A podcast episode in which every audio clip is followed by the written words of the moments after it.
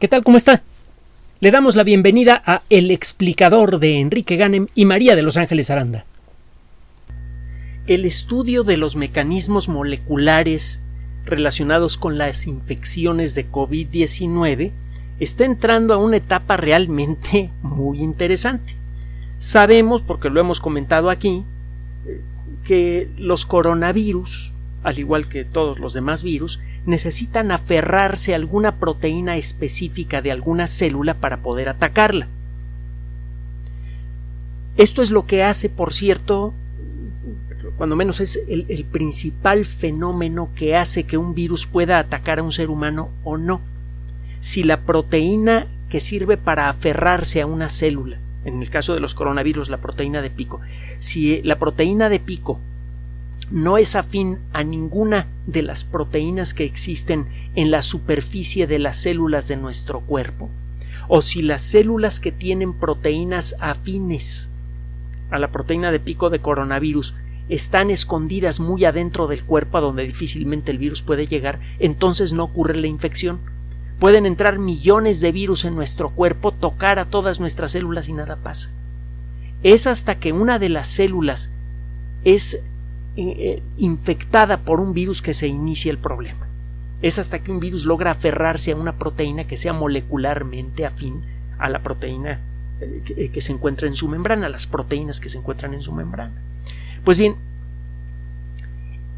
para poder entender el mecanismo de infección, necesitamos estudiar tanto a la proteína del, del virus, en este caso de SARS-CoV-2, que le sirve al virus para fijarse a la célula que va a atacar, como la proteína de nuestras células que resulta afín al virus. Usted estudia las dos proteínas y ve qué cambios ocurren cuando ambas se tocan. El estudio que le vamos a mencionar ahora acaba de ser publicado el 31 de agosto en la revista Nature y tiene que ver con un tipo particular de proteínas mixtas de las que ya hemos hablado en otras ocasiones. Las lectinas son proteínas que tienen pegadas moléculas que pertenecen a la familia de los azúcares. Son proteínas que con facilidad se pegan a moléculas que pertenecen al grupo de los carbohidratos. Eh, los carbohidratos, bueno, eh, la lista de, moléculas que pertenecen a esta familia es muy larga y las proteínas que se ligan a carbohidratos muchas veces adquieren características muy muy intensas, muy claras. Estas características pueden ser buenas o malas. Por ejemplo, en, muchas leguminosas, también en muchas gramíneas, forman la, base de la alimentación vegetal del mundo y, también de la alimentación animal porque muchas veces los animales de corral son alimentados con, con eh, gramíneas por ejemplo eh, usted encuentra lectinas que son eh, fácilmente atacables por nuestro sistema digestivo y de allí salen muchas sustancias fundamentales para la vida. Pero también encuentra usted algunas lectinas que son especialmente peligrosas. O primero molestas y algunas son peligrosas. Por ejemplo, usted tiene que enjuagar los frijoles durante eh, varias horas, de preferencia durante 24 horas, para que las lectinas que son parcialmente solubles en agua y que son eh, indigestas para nosotros, para que esas lectinas se suelten de los frijoles y se vayan por la coladera cuando usted vacía el agua con frijoles al día siguiente. De no hacerlo, estas lectinas entran en el tracto digestivo, no son atacables por las enzimas de nuestro tracto digestivo, así que estas lectinas pasan completas hasta el intestino, donde son comidas por bacterias y como consecuencia de ese proceso se genera mucho gas, muchísimo, al punto de que en algunos casos puede llegar a producir un dolor grave que puede requerir en algunos casos, según las circunstancias de la persona, hasta hospitalización. Usted enjuaga los frijoles por eso, para eliminar lectinas que no son buenas para nosotros. Y por allí hay una lectina que es espectacularmente peligrosa que se llama ricina. La ricina se ha utilizado incluso como arma bacteriológica, bueno, arma química. En 1978, un disidente búlgaro, Georgi Markov, fue asesinado por la policía secreta búlgara en Inglaterra con, una, con un paraguas. Resulta que en la punta del paraguas había una pequeña agujita que tenía unas esferitas pequeñitas que tenían unos poquitos granos de ricina en su superficie. Eran unas pelotitas que parecían como pelotas de golf y en los huequitos había granitos de ricina. El eh, paraguas tenía un cartucho de gas y un, eh, gatillo. Al colocar el, eh, paraguas en la pierna del señor Markov, el, agente de la policía secreta búlgara apretó el gatillo de su paraguas y una pequeña carga de gas impulsó estas pelotitas, la metieron debajo de su piel y eh, empezó a enfermar y murió.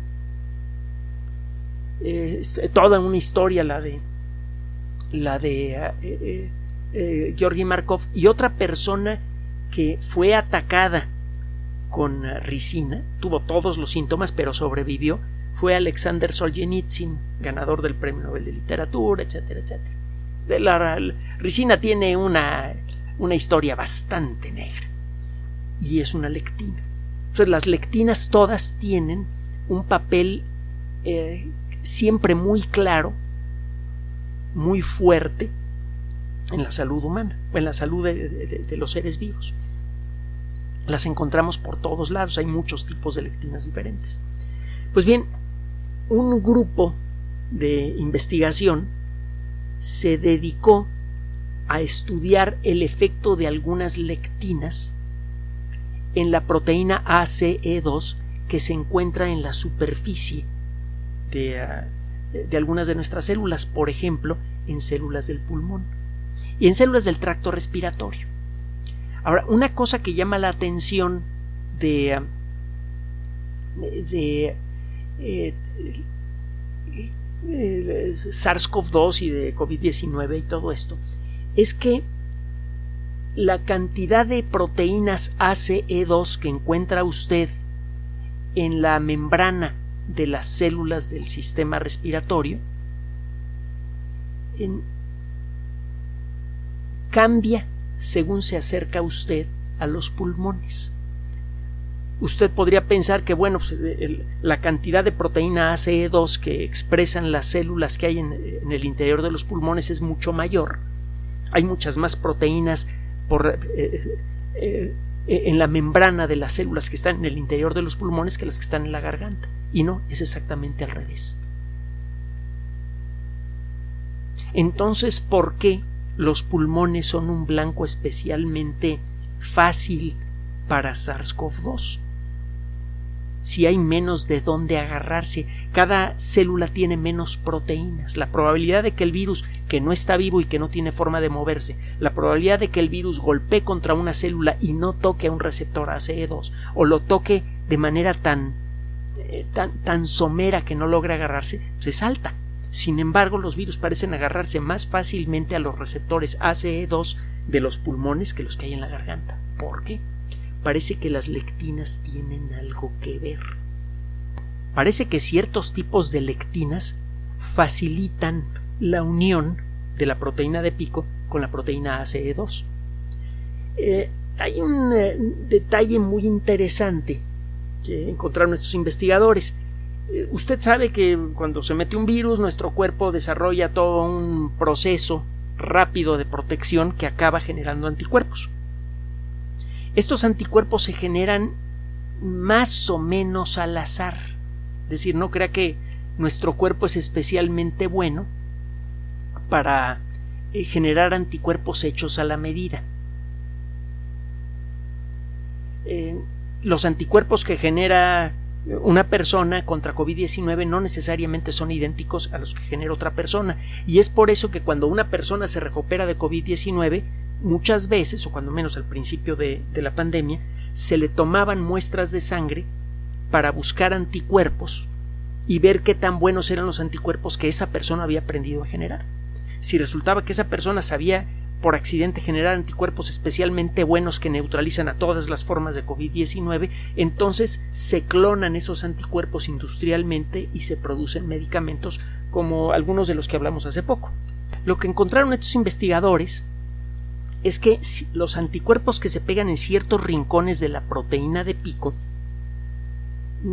no son muy buenos para bloquear la infección en células que tengan muchas proteínas ACE2, como los que hay en la garganta, por ejemplo.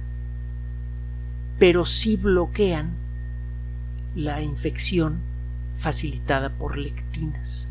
Y hay otros anticuerpos que producen el efecto opuesto.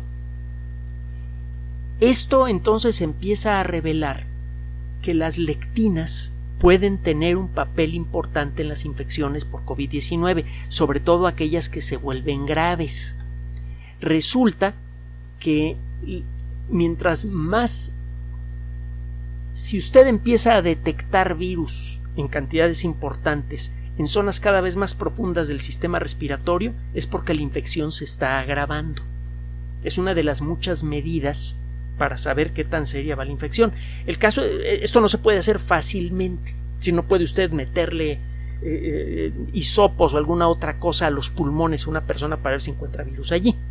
No, no, no, no es fácil averiguar esto, pero si es claro, no, es una herramienta que se utilice como diagnóstico en un hospital, pero sí es claro que mientras más profunda es la infección, Mientras más cerca de los pulmones está, más grave es la enfermedad, en términos generales. Lo mismo pasa con la gripe, por cierto, y con otras enfermedades respiratorias producidas por virus. En, términos generales, mientras más se alejen de la garganta y más cerca lleguen de los pulmones, más seria se pone la cosa.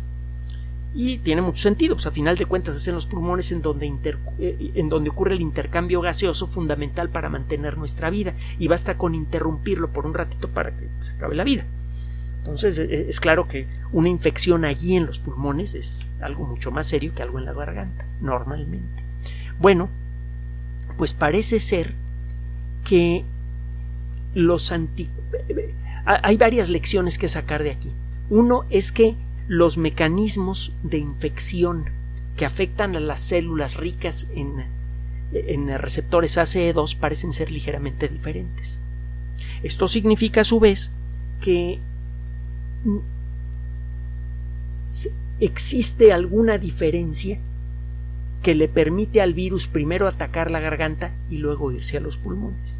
Si se puede entender bien ese mecanismo, podría ser fácil interrumpirlo. Y eso podría hacer que cualquier infección que se logre establecer, incluso después de haber sido vacunado, nunca va a pasar de la garganta. Si es que se llega a descubrir este mecanismo, y bueno, ya estamos a medio camino de hacerlo con este trabajo. Por otro lado, también es claro que los anticuerpos que bloquean a la proteína de pico tienen distintas funcionalidades. Hay anticuerpos que bloquean eh, eh, este mecanismo que facilita la infección y en donde están involucradas las lectinas. Y hay anticuerpos que no. Al estudiar la estructura molecular de ambos anticuerpos, los que sí estorban la infección mediada por lectinas y los que no, podemos empezar a entender todavía con más detalle del que ya tenemos exactamente cómo funciona el mecanismo de resorte de la proteína de pico de los coronavirus. Y esto nos permitiría diseñar mejores medicamentos y también mejores vacunas. Acuérdese que las vacunas modernas nos permiten, dentro de ciertos límites, diseñar el tipo de anticuerpos que va a generar nuestro cuerpo cuando recibamos la vacuna. Entonces, si sabemos que tenemos que generar anticuerpos que se peguen exactamente en este rinconcito de la proteína de pico y que con eso vamos a impedir la infección o a reducirla mucho con cualquier variedad de coronavirus, pues entonces vamos a poder sacar una versión 2.0 o 3.0 de las vacunas que sean mucho mejores que estas primeras versiones que hicimos un poco a la carrera y que aún así están funcionando bastante bien. Este es un descubrimiento muy valioso y descubrimientos como estos se están haciendo frecuentemente en muchos rincones del mundo de la ciencia. El caso es, esto ya para, para finalizar, es que muchos de estos descubrimientos no están ocurriendo con el ritmo que uno quisiera o no se están explotando con el ritmo que uno quisiera como consecuencia de un fenómeno verdaderamente grotesco. Debe usted saber que incluso ahora, en esta situación tan grave que tenemos, y de la que estamos saliendo gracias en buena medida a los científicos y a las personas que se dedican a, dar servicios de salud, incluso en estos momentos tan tan difíciles, resulta que hay muchos científicos y muchas personas especializadas en dar servicios de salud en todo el mundo que no tienen trabajo. ¿Cómo es posible que en, el mundo como está, estando las cosas como están, existan personas que podrían solucionar este, este, problema, que podrían dar buenos servicios de salud, etcétera, etcétera, que no tengan trabajo. Eso de arranque ya está medio feo, ¿no? Y otra cosa que está peor es que al mismo tiempo estas personas no tienen trabajo y de pronto resulta que otras actividades que no voy a mencionar aquí para que no parezca que, les tengo tirre, pero que otras actividades que son verdaderamente intrascendentes, eh, eh, la gente que las practica muchas veces sí tienen trabajo y no solamente eso, sino que además a veces reciben unos sueldos supermillonarios por hacerlas.